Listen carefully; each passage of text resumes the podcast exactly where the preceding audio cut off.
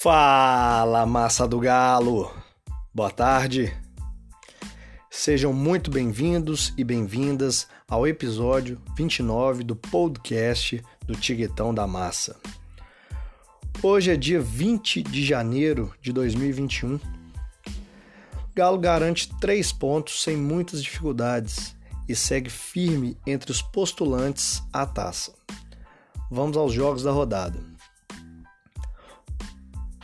Palmeiras recebeu o Grêmio e ficou no 1 a 1.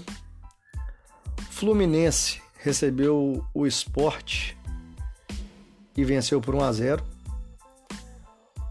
O Vasco recebeu o Coritiba e perdeu por 1 a 0. Santos ganhou de 2 a 1 do Botafogo na Vila. Atlético Paranaense recebeu São Paulo e empatou por 1 a 1. O Inter venceu o, o Fortaleza em casa por 4 a 2. Ceará recebeu o Bragantino e perdeu por 2 a 1. Fortíssimo Bragantino. E o Goiás recebeu o Flamengo e perdeu por 3 a 0.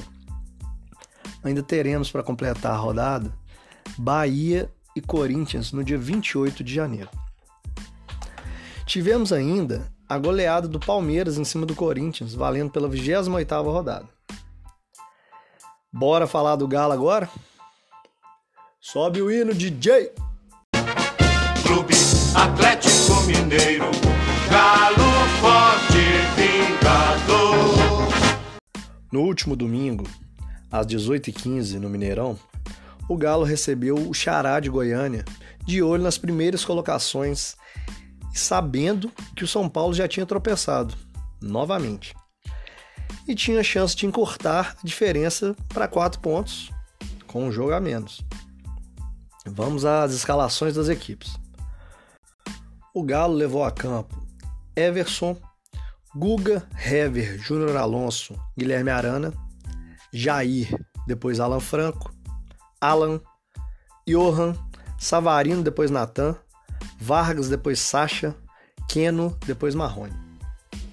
O Atlético Goianiense veio com Jean no gol, Dudu, João Vitor, Éder, Natanael, e que deu lugar a Arnaldo, Pereira, depois Janderson, Marlon Freitas, depois Danilo Gomes, Chico, depois Oliveira, Matheus Vargas, Wellington Rato e Zé Roberto, depois Vitor. O Galo voltou a ser aquele time com intensidade, eu gostei do que vi. Dominou adversários 90 minutos e foi lustro equilibrado tanto na linha defensiva quanto meio e ataque. Ah, Tiguitão, mas era o Atlético Goianiense. Quero ver agora contra o Grêmio, adversário de muito mais qualidade. Ok, concordo. Contra um adversário mais frágil, temos mais condições de desenvolver um futebol mais envolvente e aplicar o que vem sendo treinado, né? Mas é um alento ver que o time tem capacidade de desenvolver um bom futebol e o que está faltando nas últimas partidas é mais entrega, mais empenho, é vontade de ser campeão. Aí vão torcer para essa noite aí o pessoal está inspirado. Aos 13 minutos, após boa jogada de Keno pela esquerda, cruzou para a área e a bola foi cabeceada pela zaga do Dragão. Sobrou para Johan no, é, na meia-lua ali da entrada da área, que matou no peito e sem deixar a bola cair, meteu na gaveta. Que golaço! Para abrir o placar no Mineirão. Aos 42 minutos, Savarino cobra falta na lateral direita, na região intermediária ofensiva do Galo, e a bola encontra a cabeça do nosso xerifão da cara feia que mandou para a rede. Júnior Alonso dá números finais da primeira etapa. Vamos para o intervalo com 2 a 0 no placar.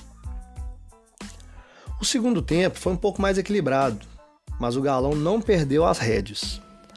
Aos 17, Jair faz de cabeça após cobrança de escanteio de Guilherme Arana. 3 a 0 Galo. Aos 30 minutos, em uma jogada individual em que Hever não conseguiu acompanhar o seu adversário na corrida, o Dragão empatou com Janderson, que entraram ali no segundo tempo. a partida termina 3 a 1 pro Galão da Massa. Vamos dar uma olhada nos scouts da partida. Nos chutes, tivemos 22 do Galo contra 13 do Atlético Goianiense. Já os chutes que acertaram na direção ali da casinha foram 6 do Galo contra 3 do Atlético Goianiense. Posse de bola, tivemos 61% contra 39% do Atlético Goianiense. Demos 544 passes contra 357 do Goianiense. Precisão de passe do Galo, 87% contra 81% do adversário. Fizemos 13 faltas contra 14 do adversário. Cartão amarelo, 2 para o Galo, 3 para o Goianiense. Ninguém foi expulso. Impedimento, apenas 2 do Dragão. Escanteios 10 a 9 para o Galo. Dever de casa cumprido. Agora é virar os olhos para o Grêmio.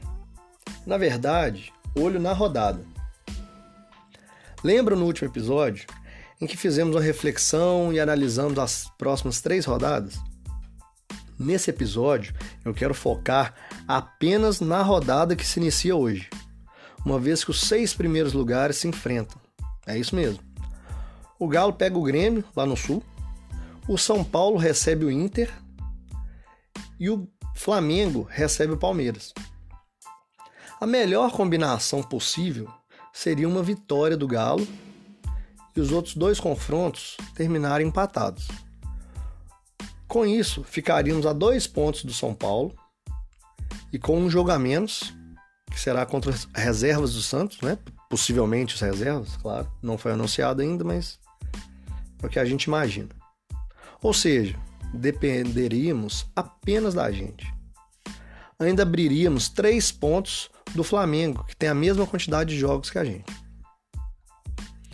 A pior combinação possível seria com a derrota do Galo e vitórias de São Paulo e Flamengo, jogando o Glorioso para quarto lugar, sete pontos atrás do São Paulo, e a mesma pontuação do Grêmio, e a, além disso, apenas dois pontos de frente para o sexto lugar, que seria o Palmeiras. Ah, Tiguitão, então se perder, esquece o título. Não, gente, nada de terra arrasada. Seriam sete pontos de frente, né, o que o São Paulo teria para o Galo, que poderiam cair para quatro. Tá? Entretanto, tirar essa diferença em sete rodadas é bem complexo. Mas, gente, o Grêmio é o Grêmio. É um, é um jogo que. Ah, temos condição? Temos. Tá? Mas é, qualquer placar é possível. Tá?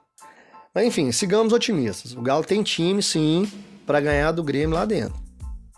Vamos com raça porque eu acredito.